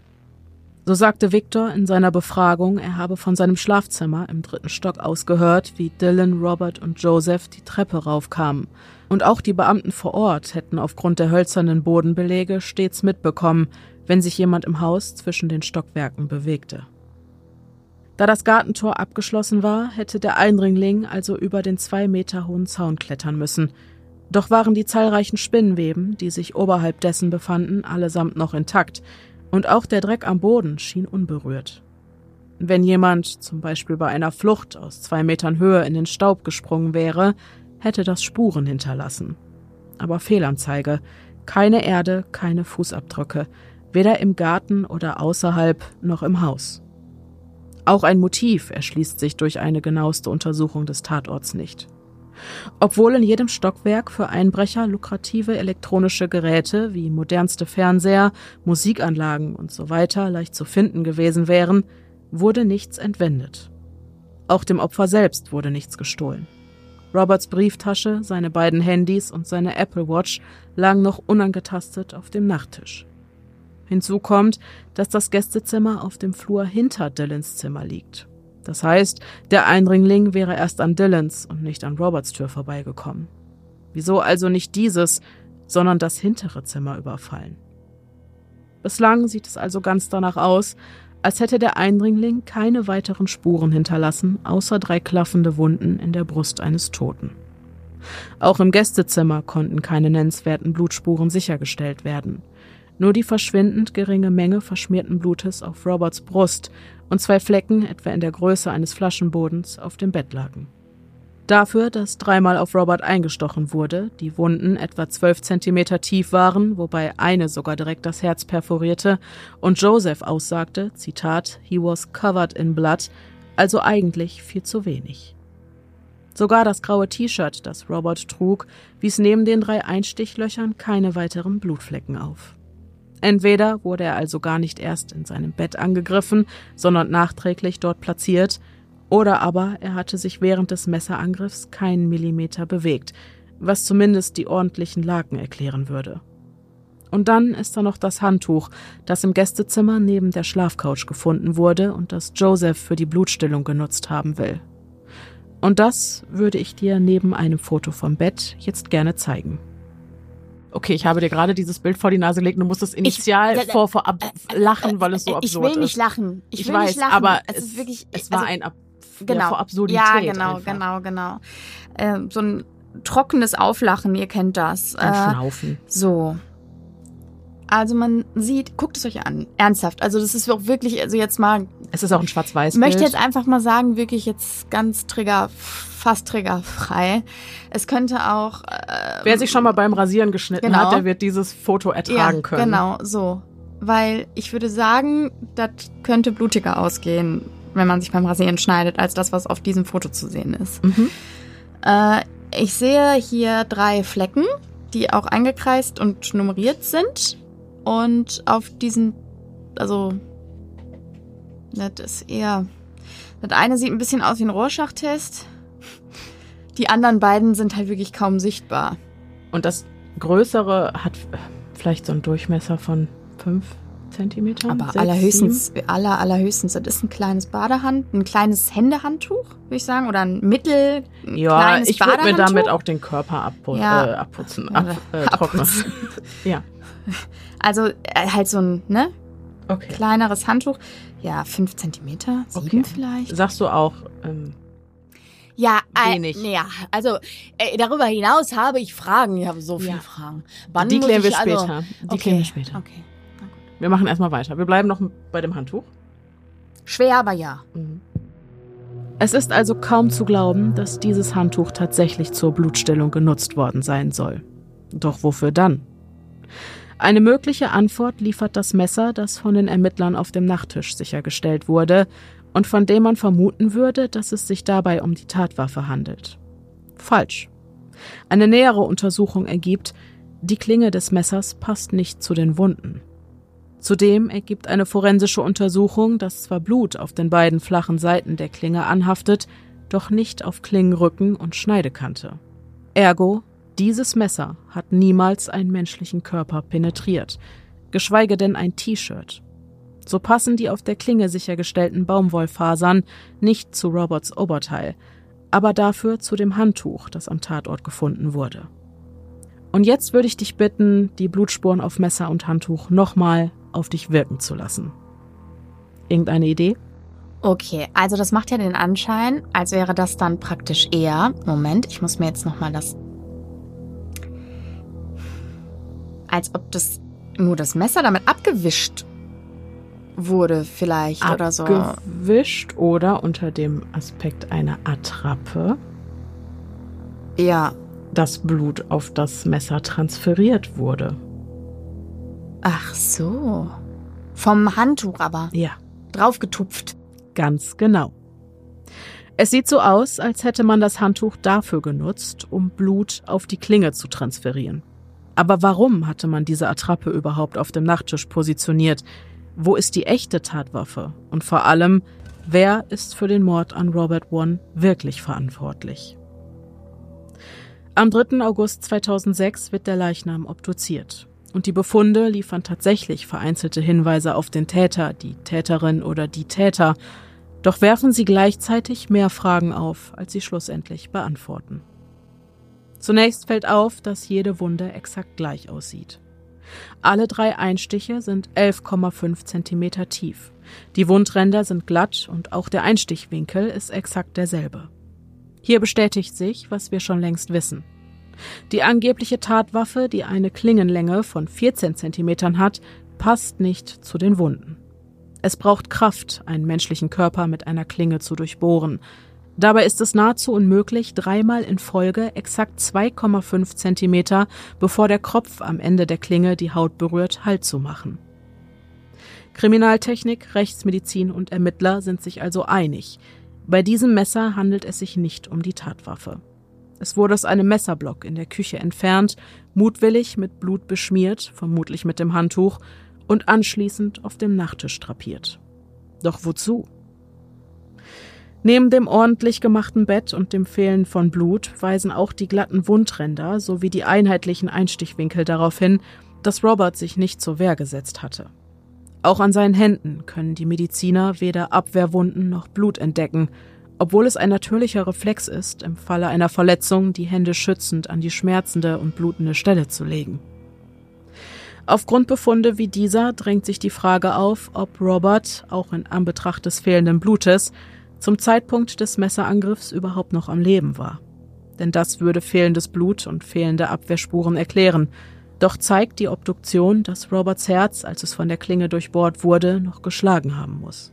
Das beweist eine Blutansammlung im Abdomen, die zeigt, dass der Verdauungstrakt, als auf das Opfer eingestochen wurde, noch gearbeitet hat. Tatsächlich handelt es sich laut des Rechtsmediziners bei den Messerstichen um die Todesursache. Nachdem man Robert die Verletzungen zugefügt habe, habe er noch etwa zehn Minuten gelebt. Zudem habe die Klinge der unbekannten Tatwaffe eine Vielzahl wichtiger Blutgefäße verletzt, wodurch Robert etwa drei Viertel seines gesamten Blutvolumens verlor. Bei einem geschätzten Körpergewicht von 70 Kilogramm entspricht das etwa drei Litern und 75 Millilitern Blut, die augenscheinlich spurlos verschwunden sind. Doch findet die Rechtsmedizin noch ein weiteres Indiz, das dafür spricht, dass Robert, als auf ihn eingestochen wurde, nicht bei Bewusstsein war. Sechs frische Einstichstellen einer Injektionsnadel konnten im Nacken, am rechten Fuß, in der Brust und am Handrücken ausfindig gemacht werden. Ein toxikologisches Gutachten wird bestellt, das den Organismus auf Alkohol und allerlei Drogen testen soll, doch sind die Ergebnisse ohne Befund. Allerdings fehlt auf der Liste der getesteten Substanzen eine Medikamentengruppe, die in Anbetracht der Einstichstellen und der fehlenden Abwehr bei der Tat eine nicht zu vernachlässigende Rolle gespielt haben könnte, nämlich die Gruppe der Muskelrelaxantien. Diese setzen den Muskeltonus herab und entspannen die Skelettmuskulatur, was zu einer vollständigen Lähmung auch der Atemmuskulatur führen kann. Aber apropos Atem. Robert muss aufgrund eines Sauerstoffmangels für eine bestimmte Zeit nach Luft gerungen haben. Das zeigen die vielen geplatzten Kapillaren in seinen Augen, in der Rechtsmedizin ein hinreichender Beweis für eine Asphyxie. Auch eine durch einen Sauerstoffmangel im Blut herbeigeführte Ohnmacht würde erklären, warum Robert keine Chance hatte, sich gegen seinen Angreifer zu wehren. Zu guter Letzt werden Abstriche von Genitalien, Analbereich, Rektum und den Innenschenkeln genommen. Ein Standardprozedere, um Sexualdelikte auszuschließen oder diese als solche zu entlarven. Zur großen Überraschung aller beteiligten Ermittler ist jeder einzelne Abstrich ein Volltreffer. An jeder der genannten Körperstellen können Spermaspuren nachgewiesen werden. Als diese dann auf ihre DNA hin untersucht werden, der große Schock. Das Sperma ist Roberts eigenes. Außer seiner eigenen kann keine fremde DNA an seinem Körper nachgewiesen werden. Wie bereits erwähnt, war Robert zwar ein Supporter der LGBTQ-Plus-Community, doch pflegte er selbst als heterosexueller Mann keine gleichgeschlechtlichen Beziehungen und auch Indizien dafür, dass er in irgendeiner Weise sexuellen Kontakt zu einem anderen Menschen, abgesehen von seiner Frau, hatte, gibt es keine. Dieser Fund führt die Ermittler also zu der Annahme, dass Robert One vor oder nach seinem Tod sexualisierter Gewalt ausgesetzt worden sein muss. Es ist an der Zeit, die Befunde der Rechtsmedizin mit den Funden am Tatort in Einklang zu bringen und zwischen ihnen irgendwie einen Zusammenhang herzustellen. Als Drogenspürhunde das Haus an der 1501 Swan Street durchsuchen, schlagen sie an zwei Stellen an. Einmal in Dylans und einmal in Josephs Zimmer, doch können außer der Partydroge Ecstasy, auf die Robert negativ getestet wurde, keine weiteren Substanzen gefunden werden. Zwar wurden sämtliche Oberflächen im Haus bereits mit der Chemikalie Ashleys Regent erfolglos auf Blutspuren untersucht, doch kommen zu diesem Zweck auch nochmal Spürhunde zum Einsatz, die auf den Geruch von Leichen und Blut spezialisiert sind. Wieder schlagen die Vierbeiner an zwei Stellen im Haus an. Am Abfluss im Garten und in der Fusselfalle des Trockners. Hatte sich der Täter also nach der Tat im Garten mit dem Gartenschlauch abgespült und die Kleidung anschließend im Trockner getrocknet? Hatte sich die Tat, wie von Joseph in seiner initialen Aussage behauptet, vielleicht doch im Garten abgespielt? Wohl doch stellt das wiederum die Frage in den Raum, wie es sein kann, dass nirgendwo sonst Blutspuren sichergestellt werden konnten und warum ein ganzer Tatort im Gästezimmer rekonstruiert wurde. Jeder neue Fund der Ermittler scheint eine Frage zu beantworten und zwei weitere zu stellen. Und dann ist da noch Dylans Zimmer und die Aussage eines Zeugen. Im Zimmer des Mitbewohners finden die Ermittler reihenweise Sexspielzeug. Ketten, Fesseln und Bücher über die Sexualpraktik BDSM, Doch ist bereits bekannt, dass Dylan und Joseph ihre Vorlieben im Einvernehmen miteinander ausleben, was nicht verboten und demnach auch keine Straftat ist. Doch was die Detectives stutzig werden lässt, ist ein Gerät, das sie in Dylans Sexspielzeugarsenal sicherstellen. Eine sogenannte Milking Machine. Ein Gerät, das mit dem Penis verbunden wird, mit einer Fernbedienung ferngesteuert werden kann und durch gezielte Stromstöße Samenergüsse provoziert. Da man bei Robert an diversen Stellen sein eigenes Sperma nachweisen konnte, liegt die Vermutung nahe, dass dieses Gerät im Rahmen der Misshandlung verwendet wurde. Und da es in Dylans Zimmer gefunden wurde, der von der ganzen Tat bis zum Leichenfund ja nichts mitbekommen haben will, rückt er nun als Tatverdächtiger in den Fokus der Ermittlungen. Sollte dieses Gerät also tatsächlich zum Einsatz gekommen sein, dann würde das die Theorie eines Eindringlings ein für allemal widerlegen. So wäre es für einen Eindringling ja nahezu unmöglich gewesen, das Gerät vor der Tat aus Dylans Zimmer zu entwenden und es anschließend wieder an Ort und Stelle zurückzubringen. Die Polizei beschlagnahmt das Gerät, doch ist nicht öffentlich bekannt, welche Ergebnisse die weiteren Untersuchungen erbracht haben. Sicher ist nur, dass die Polizei der Auffassung ist, dass die Milking Machine im Rahmen der Tat zum Einsatz kam. Doch da ist noch was, das die Schlinge um Dylans Hals enger werden lässt. Und zwar finden die Ermittler in seinem Zimmer neben dem experimentierfreudigen Allerlei ein Filetierset, bestehend aus einer großen Gabel, einem großen Messer und einem leeren Fach, das für ein kleineres Messer vorgesehen ist. Ein Messer, das eine Klingenlänge von etwa 11,5 Zentimetern gehabt haben dürfte. Genauso lang wie die Stichwunden in Roberts Körper tief waren. Doch konnte dieses Messer bis heute nicht gefunden werden. Das Filetierset sei Dylan von seiner Mutter geschenkt worden, als er noch als Koch arbeitete. Doch wo das fehlende Messer ist, wisse auch er nicht. Doch wer noch etwas weiß, ist der Nachbar der Wohngemeinschaft, dessen Schlafzimmer direkt an der Wand des Gästezimmers, in dem Robert in der Nacht des 2. August den Tod fand, angrenzt. Zum Tatzeitpunkt habe der Nachbar bereits im Bett gelegen, aber noch die Nachrichten geschaut. Er gibt vor, sich an einen bestimmten Bericht zu erinnern, der in einem Zeitraum zwischen 23 Uhr und 23.30 Uhr ausgestrahlt wurde. Während der Berichterstattung will er von nebenan jedoch einen Schrei gehört haben. Da Victor und Joseph in ihren Aussagen jedoch nicht von einem Schrei, sondern von kehligen Lauten, eher an ein Keuchen erinnert sprachen, wird spekuliert, dass der Nachbar nicht Robert, sondern Victor hatte schreien hören, als dieser den schwer verletzten Gast in seinem Zimmer vorfand und daraufhin in Panik geriet. Ein Ablauf der Ereignisse, der sich sehr zum Nachteil der drei verdächtigten Männer auslegen lässt.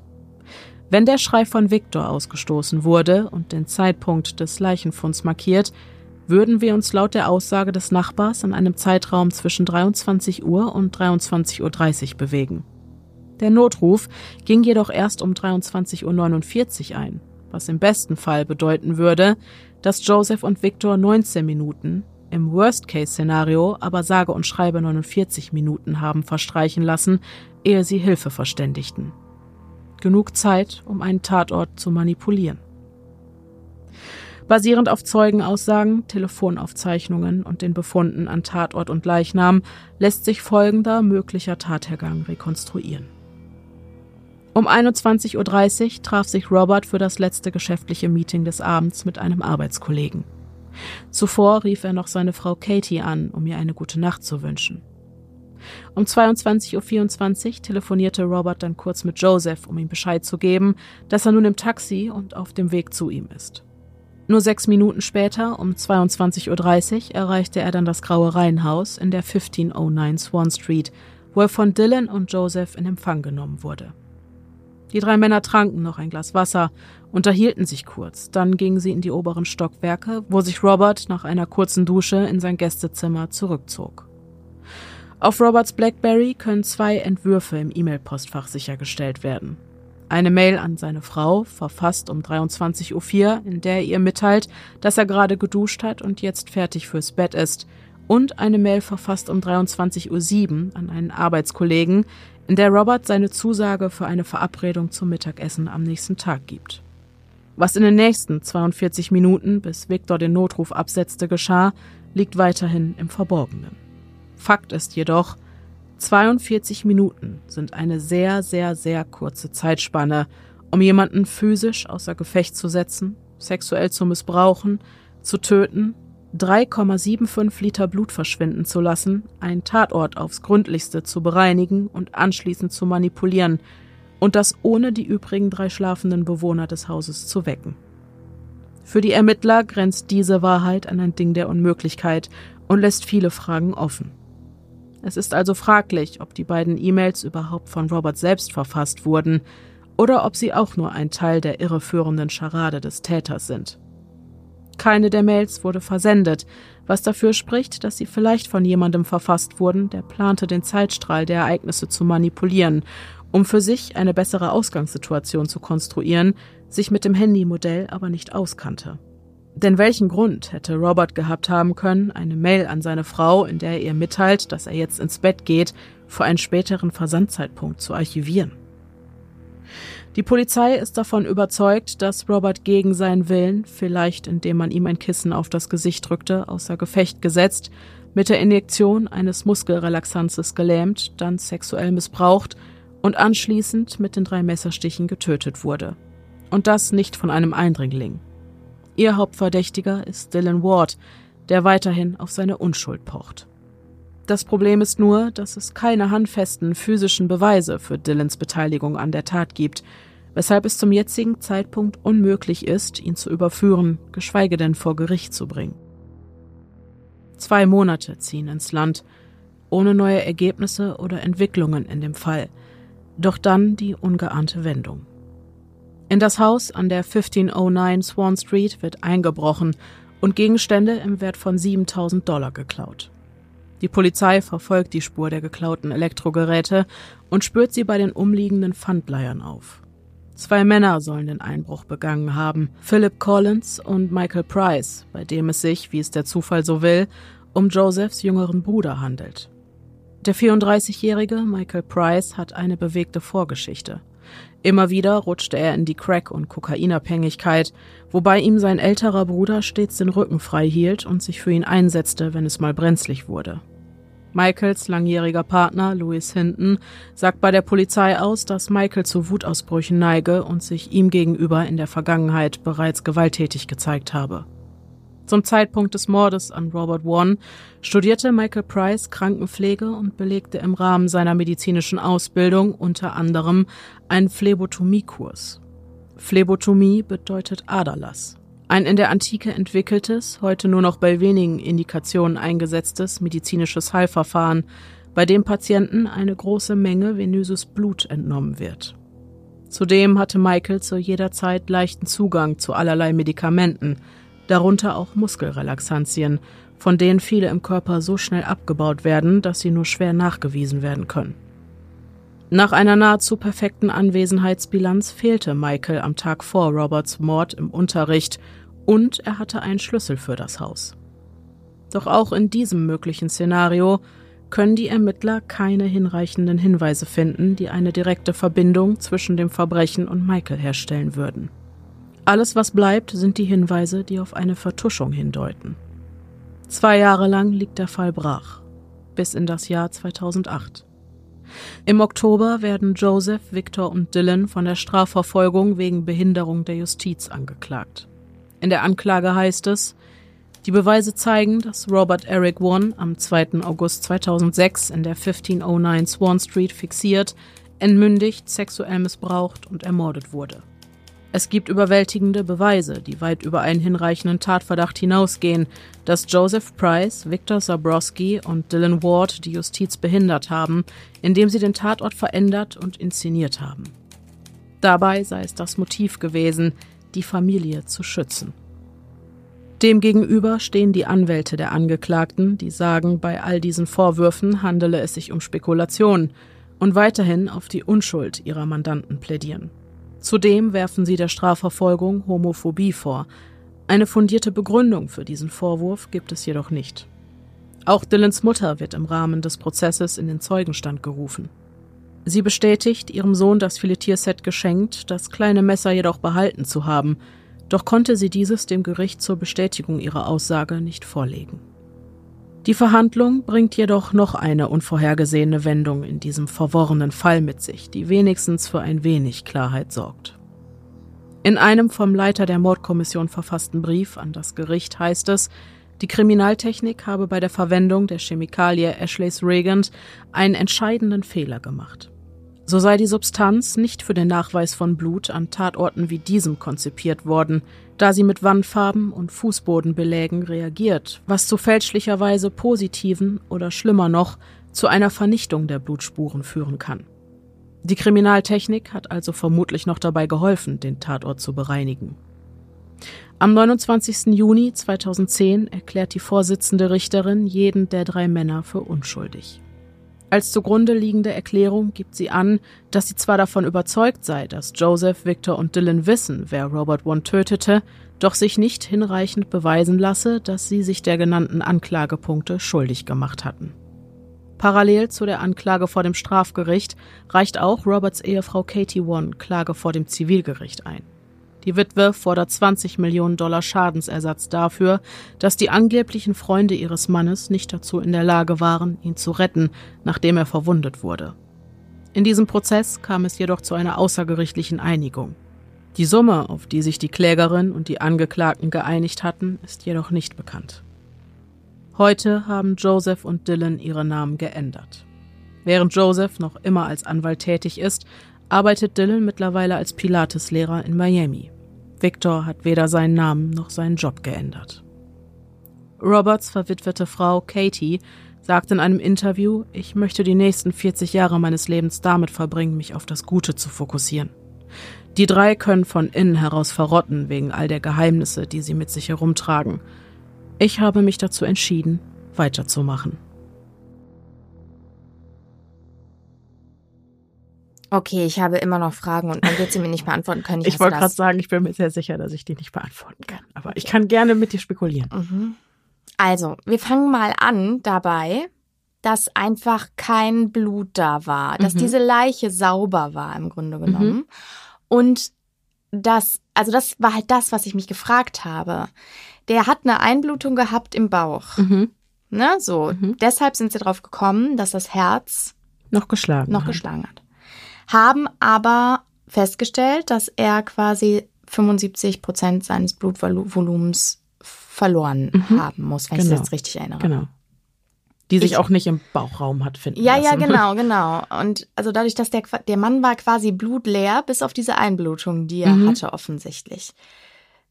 Ähm, natürlich kam dann während des Hörens bei mir die Frage auf, wahrscheinlich bei euch auch, gehe ich von aus, wo ist das Blut hin? Das wurde ja dann auch nochmal aufgegriffen im Rahmen deiner Schilderung. Mhm. Und auch der Gedanke mit dem Ausbluten ist ja auch sehr naheliegend, was ja dann auch tatsächlich im Rahmen der Theorien nochmal aufgetaucht Mit dem Aderlass meinst ja, du? Ja, ja, ja, ja, genau. Mh, Einfach dass jemanden Blut kontrolliert. Abgenommen aus, wurde. Aber äh, wie hirnrissig.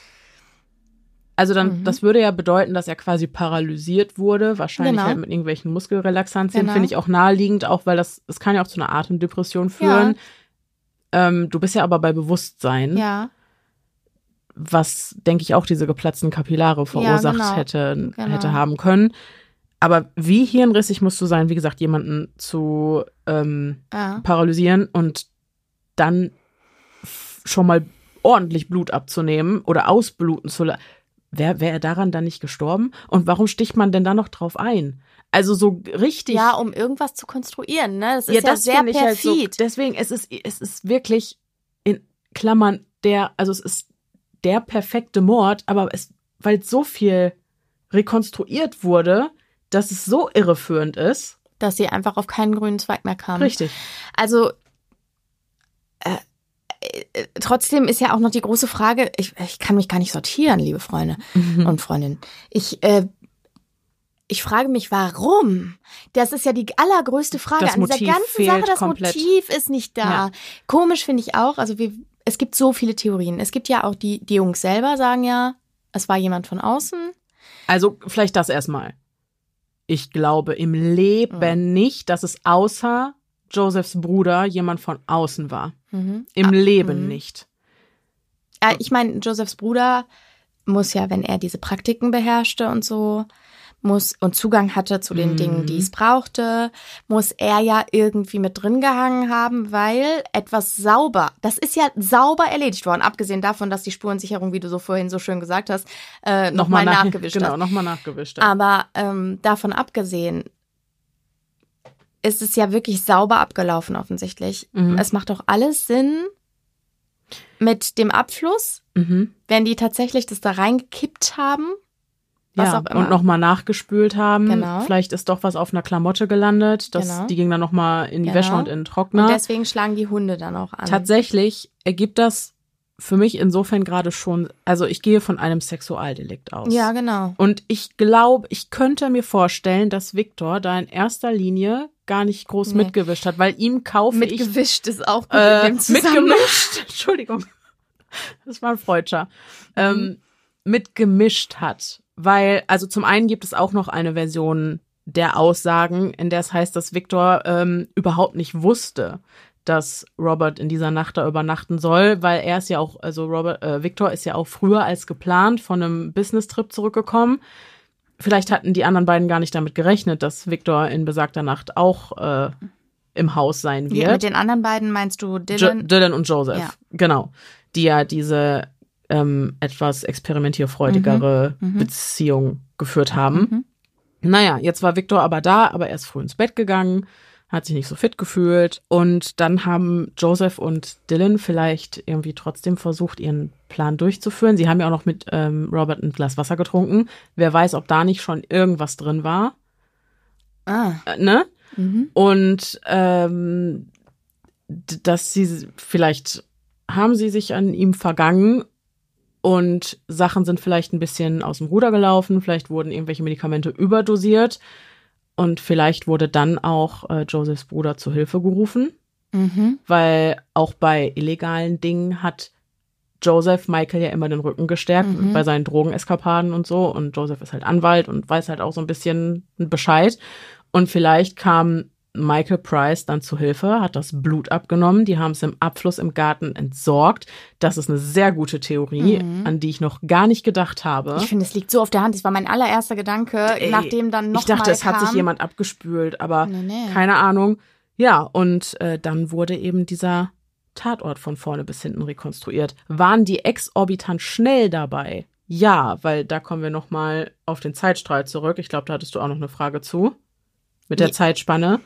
Ja, genau. Also ich würde gerne wissen, wann hat er mit seiner Frau telefoniert, beziehungsweise wann ist er tatsächlich im Haus angekommen? Mhm. Das heißt, wie viel Zeit haben wir denn für diese Hauruck-Aktion tatsächlich? Okay. Weil wir hatten ja gehört in der Falldarstellung, es gibt eine Zeitspanne von 10, äh, 19 bis 49 Genau. Minuten, äh, wenn man diesem Nachbarn trauen will, ähm, der ja einen Schrei gehört hat und so dieser Schrei denn auch Robert zugeordnet werden kann und nicht Victor, der die, der die Leiche findet. Ne? Also Ja. ähm, so. Okay, also der Zeitstrahl. Mhm. Um halb zehn, 21.30 Uhr, ruft Robert nochmal seine Frau an, Mhm. um ihr zu sagen, gute Nacht. Mhm. Was halt auch schon mal wieder nicht zu den Mails passt, weil wenn seine Frau früher ins Bett geht Total. und er sagt ihr schon gute Nacht, Mhm. dann schreibt er ihr nicht später nochmal eine Mail Mhm. und sagt, ich war jetzt duschen, gute Nacht. Mhm. Im Macht Zweifel weiß ja auch derjenige, der eventuell die Mails geschrieben hat, rein hypothetisch, Genau. nicht, dass er mit ihr telefoniert hat. Richtig. Mhm. So, also um 21.30 Uhr das Telefonat mit seiner Frau. Das letzte Geschäftsmeeting bis 22.24 Uhr. Da sitzt er dann im Taxi und ruft Joseph an und sagt, ich bin gleich da. Mit. Mhm. Um 22.30 Uhr kommt er dann am Haus an. Die drei, also Joseph, Dylan und Robert, trinken noch was, reden kurz. Da muss schon losgegangen sein. Denke ich Das mir ist auch. ja genau, weil, überleg knapp. mal. Das ist eine Stunde. Ja, und überleg mal, um 23.05 Uhr wollen dann alle geschlafen haben und um äh, 23.43 Uhr 45 ging der Notruf schon ein und der lief dann bis 49. Genau. Das passt ja auch. Wie Nein. schnell willst du Da, eingepennt also sein? jetzt Und mal es- abgesehen von, vom Einschlafen. Mhm. Ne? So, wir versetzen uns jetzt mal bitte alle in die Situation. Ich habe diese Situation häufig, dass ich spät irgendwo ankomme, Ja. wo ich beruflich tatsächlich Nächtige, bei- nächtige, bei Freunden. Bei Freunden. Ja. Das heißt, ich komme da an, dann kriege ich einen Tee oder ein Glas Wasser. Mhm.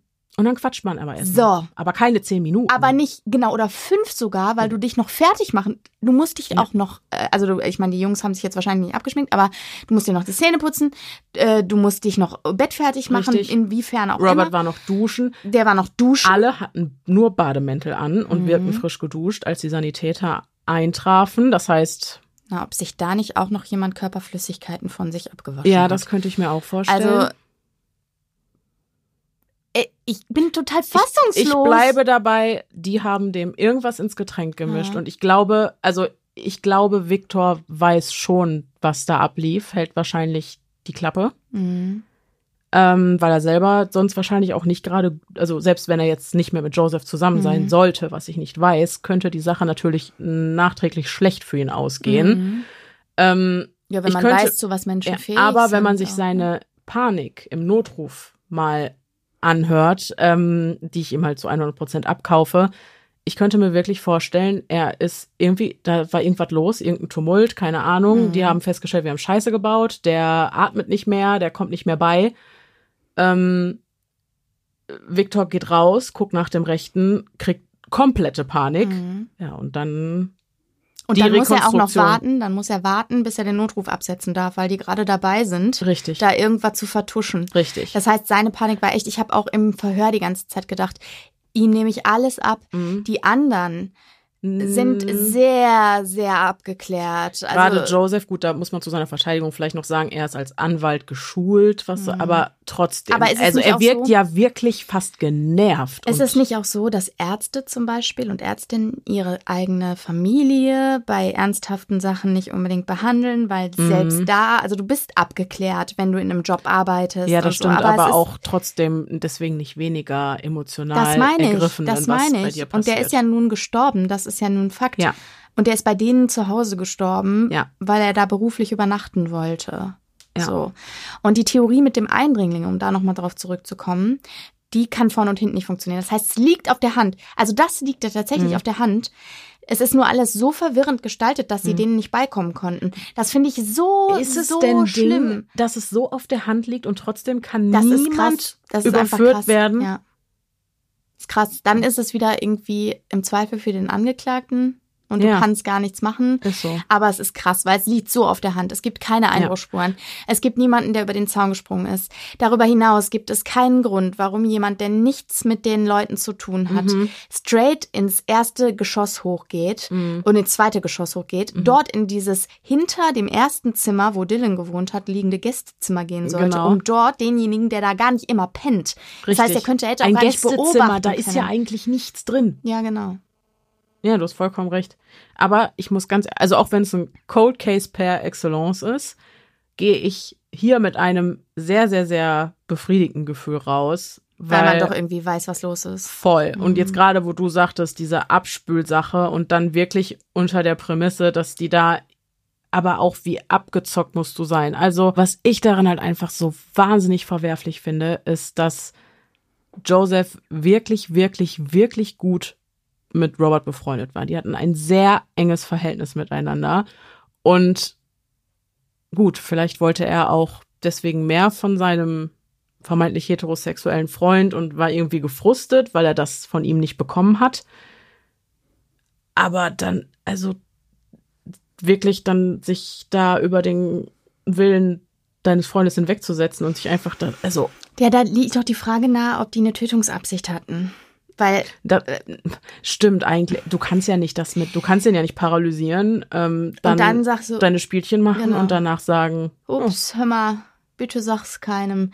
Also das ist halt, das ist halt die Frage auch, weil das klingt alles aber, da, so aber warum denn eine perfide. Tötung? Da fehlt das Motiv so Ja, hart, ja. ne? Ja, außer es ist echt ein Sexualmotiv. Und die konnten, also die, die beiden hatten sich da irgendwie echt nicht mehr im Griff, ne? Aber wegen sowas dann sowas? Also ich meine, man kann ja jetzt, also ich, ich spiele jetzt diese, diese Tat mal durch, wie ich denke, dass es Mhm. gewesen ist. Selbst wenn es keine Tötungsabsicht gab. Die wollten den irgendwie gefügig machen. Vielleicht war es auch tatsächlich so, dass die Zweifel an der reinen Heterosexualität ihres Freundes hatten Mhm. und gedacht haben, okay, wir versuchen das einfach mal, vielleicht lässt er sich ja auf Dinge ein. Mhm. Auch unter Anwendung von Substanzen. Substanzen. So. Dann gerät das Ganze aber außer, außer Kontrolle. Die benutzen da ihre Späßchen und diese Milking-Maschinen, Mhm. ähm, was eben seine sein eigenes Sperma auch irgendwie auch, erklärt und das im, so. Also ich weiß nicht, was Leute im Schlafzimmer machen, aber das ist im eigenen Rektum, also naja, Tja, also okay. Whatever floats your boat. ja, das ist halt die Sache, ne? Mhm. Und wenn das alles mit Consent passiert, sollen die Leute ja machen, was sie wollen. Mhm.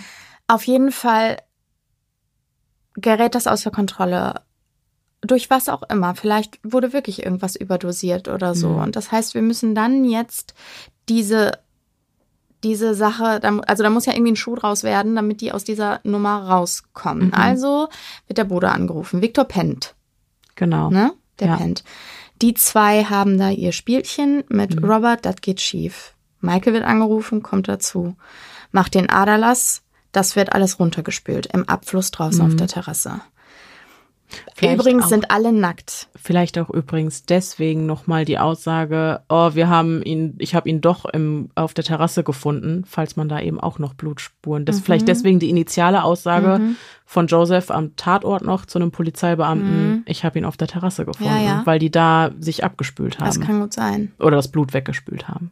Was ich halt auch noch Ja. krass finde, ist, dass keine DNA von anderen gefunden wurde. Ja. Das finde ich total merkwürdig, Ah. weil, ja, Vollkommen logisch. Robert war nämlich, glaube ich, auch nackt, ähm, weil das T-Shirt ja auch ich kein glaube, Blut hatte. Ich glaube, die haben den geduscht, vielleicht noch, und äh, das T-Shirt angezogen und ja, dann komisch erst die aber, Stichwunden ja, was ist mit dem. Sperma? Dann haben sie es einfach, also das, das ist halt so. die Sache, das Sperma ist doch noch da. Und ich meine, äh, also ich, ich kann mir höchstens vorstellen, dass es wie so eine Art ähm, Vertuschungs-Overkill gab. Dass sie halt versucht haben, möglichst viel verwirrende Spuren anzubringen Okay. und dass sie das nachträglich gemacht Ach haben. so. Dass das Sperma da war, weil sie Ja. vorher da irgendwelche Spielchen mit ihm gemacht haben und dass sie dann irgendwie versucht haben, möglichst widersprüchliche Spuren Ja, äh, da sondern so richtig legen. viele falsche. Aber Aber die waren auf jeden Fall, das ist auch so eine Sache, die werden alle nackt gewesen sein, weil Mhm. sie da ihre Dinger gemacht haben und alle hatten danach weiße Bademäntel an. Hat ja auch eine psychologische Komponente, ne? Der hatte auch einen weißen ja, Bademantel der hatte auch an. einen weißen Bademantel an. Vielleicht hatten die auch ein Faible für weiße Bademäntel und hatten einfach alle einen weißen Bademantel. Vielleicht auch das. Joseph hatte ja keinen an, der saß ja in Unterwäsche auf dem Bett. Ach ja, richtig. Ja, aber Dylan und Victor. Aber auf der anderen Seite würde diese Theorie auch wieder ähm, dafür sprechen, dass der Schrei, der, äh, den der Nachbar gehört haben will, dass das Victors Ja, Schrei ja. war und dass das tatsächlich der Zeitpunkt war, als Victor in dieses Geschehen geplatzt ist. Äh, und er hat ja auch schrill Ja, ja, ja, ja, das glaube ich auch, dass Ja. er das getan hat. Also der war ja, Ja. auch dermaßen aufgelöst, der Arme. Ähm, jedenfalls, ich glaube auch, dass der Schrei Viktor zuzuordnen ist, weil wenn wir von der Theorie ausgehen, dass es schon mit dem Glas Wasser angefangen hat, dann wird Robert nicht mehr in der Lage dazu gewesen sein, Richtig. Äh, derartige Geräusche von sich zu geben. ja, Also ich, wo, ja, Wobei man ja sagen muss, dass auch Joseph so um 23 Uhr im Bett gewesen sein muss, weil da hat Victor ihn ja gesehen. ja, oder er sagt es. Ja, oder er sagt Hm? es jetzt im Nachgang. Weil, das stimmt. Äh, Also das ist ja er nimmt halt seinen Partner vielleicht in Schutz, weil er auch weiß, selbst ähm, wenn das sieht alles danach aus, als wären wir drei das gewesen. positiv. Genau, er, er, das ist ja das Problem. Er kommt doch selber aus Hm. Er der Nummer nicht mit im raus. Boot, er ja. sitzt mit da drin. Ob er jetzt daran Genau. beteiligt war an der Tat oder genau. nicht. Und Vorteil bei ihm ist, dass er halt eine ehrliche Panik hatte. Mhm. Und das ist wirklich auch, man spürt es auch in den Verhören, finde ich, Mhm. dass er derjenige ist, der am allerwenigsten beherrscht ist und da auch echt nicht, also er fängt ja sofort, wenn er anfängt darüber zu reden, fängt er sofort an zu weinen, ne? Also du hörst, dass die Stimme bibbert Mhm. und dass sie bricht und so. Deswegen war es mir halt auch so wichtig, diese ganzen O-Töne mit drin zu Mhm. haben, trotz der teilweise etwas Mhm. wackeligen Audioqualität, weil ich finde, du merkst halt einen krassen Unterschied bei den dreien. Total. Ne? Also am krassesten abgebrüht ist auf jeden Fall Joseph, der da, also wirklich, der da eine Attitüde an den Tag legt und ähm, wirklich eher genervt wirkt, so nach dem Motto, oh, was labert mir mich jetzt voll und äh, weiß ich nicht. Dylan ist auch so, ja, spielte auch sein Schema F ab.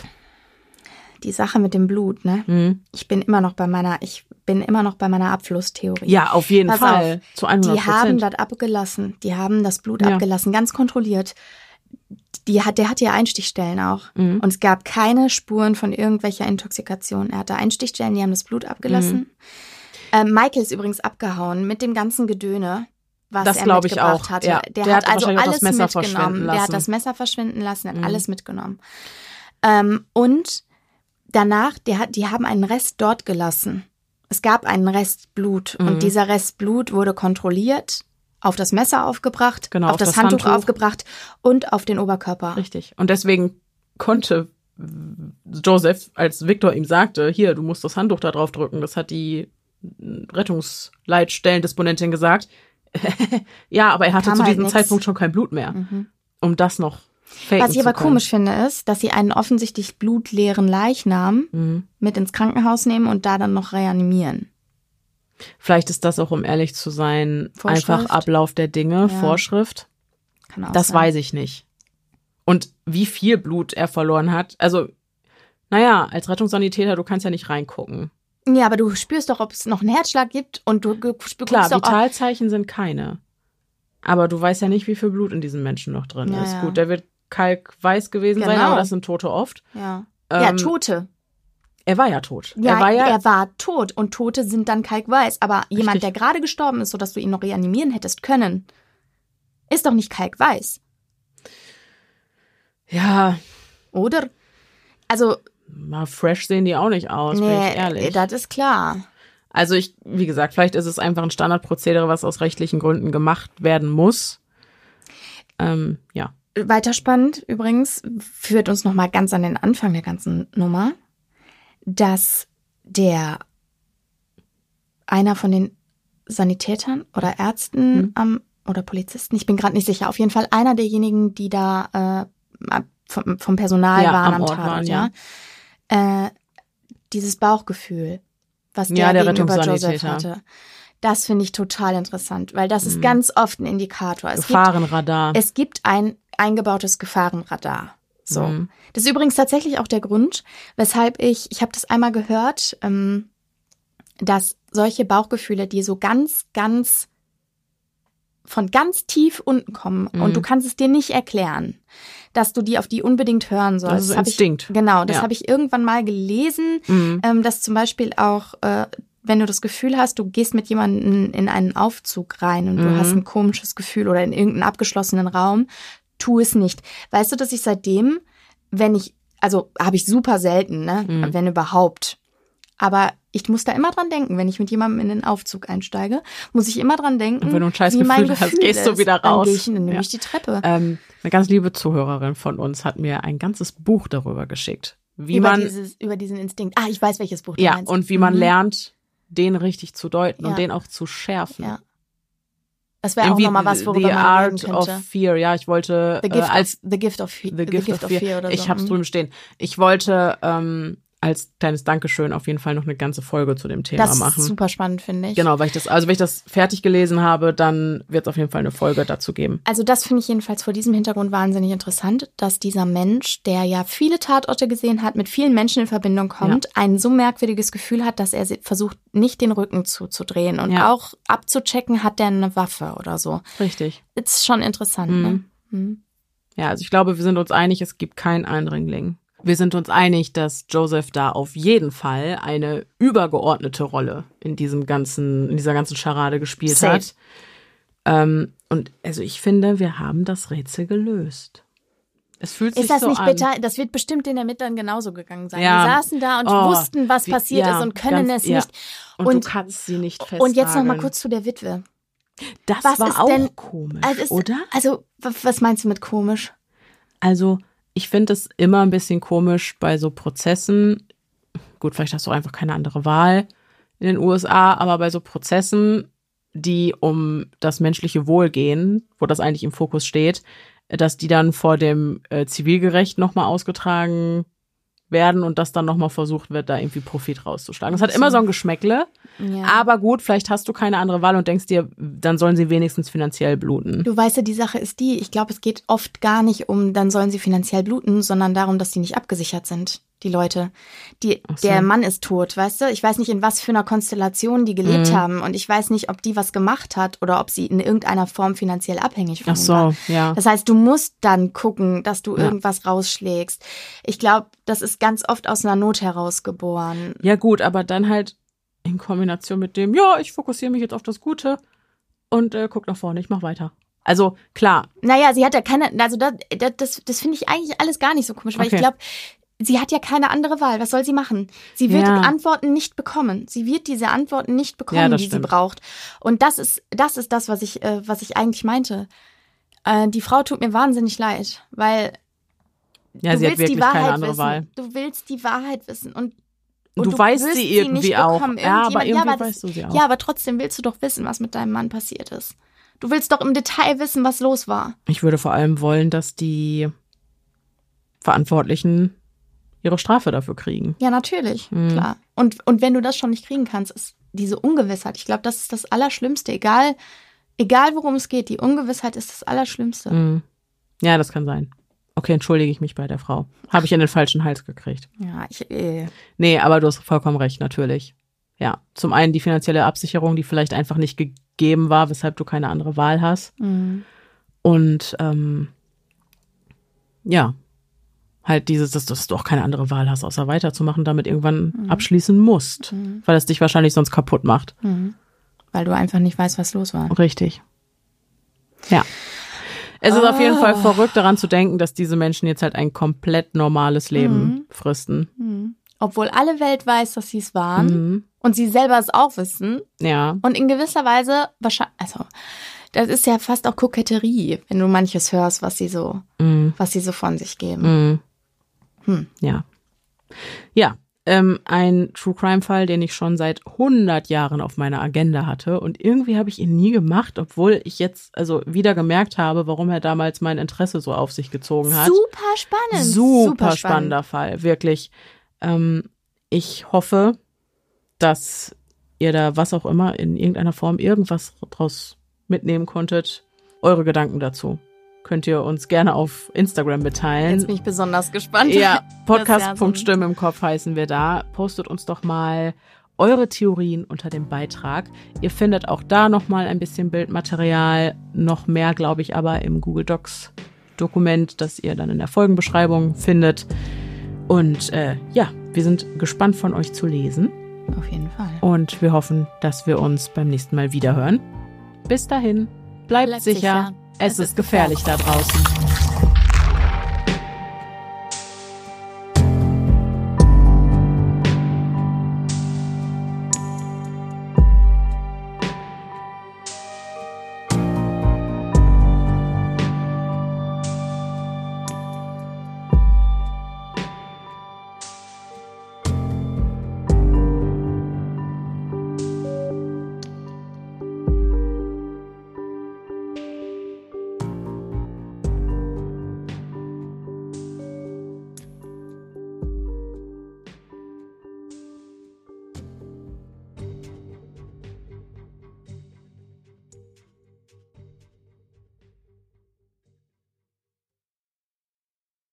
At Highland, we're all about celebrating little wins and little ways to innovate digital processes.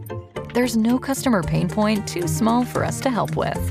Maybe that's why more than half of the Fortune 100 looks to Highland to connect their content and data, improve processes, and turn little efficiencies into big wins for their customers and clients.